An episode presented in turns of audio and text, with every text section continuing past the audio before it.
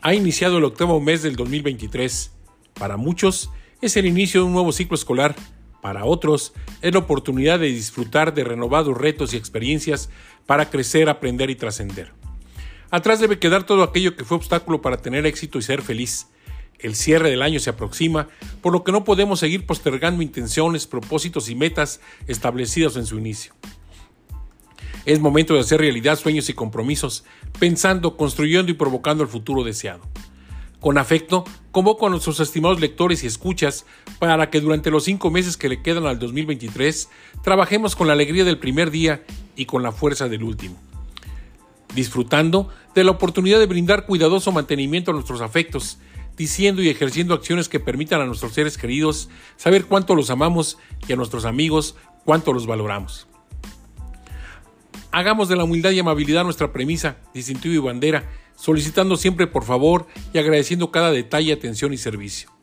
Intentemos solo escuchar y comunicación información verídica y benéfica, desechando chismes, rumores y comentarios catastrofistas.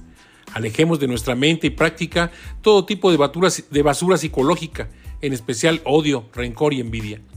Frecuentemos a nuestra familia y amigos sin menospreciar el contacto permanente a través de una llamada o de, la inmediatez de las redes sociales, aunque siempre, estoy convencido, será preferible y más placentero hacerlo de manera personal para convivir con ellos e interesarse en todo cuanto les sucede.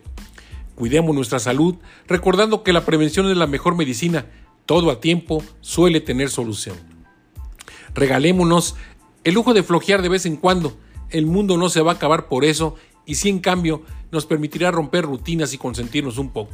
En lo posible, no olvidar leer, bailar, cantar, viajar y aprender cosas nuevas. Es fundamental tener siempre proyectos que cumplir, lugares que recorrer, manjares que disfrutar y amigos por conocer. Es altamente saludable reír, reír, reír, incluso de nosotros mismos.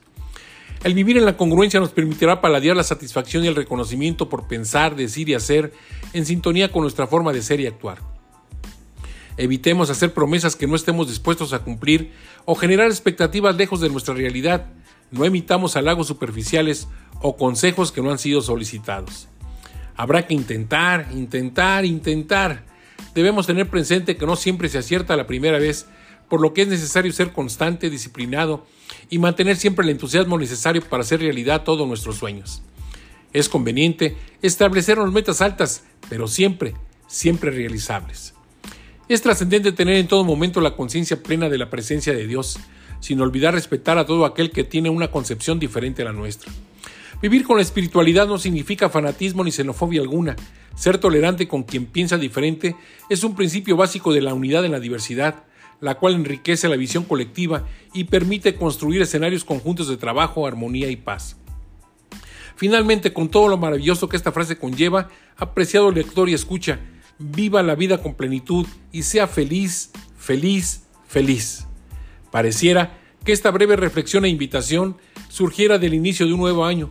No es así, ya que emerge de un regreso, de un regreso vacacional que nos ha dado la posibilidad de remediar algún desvío, consolidar todo lo bueno realizado y construir con excelencia el futuro por llegar.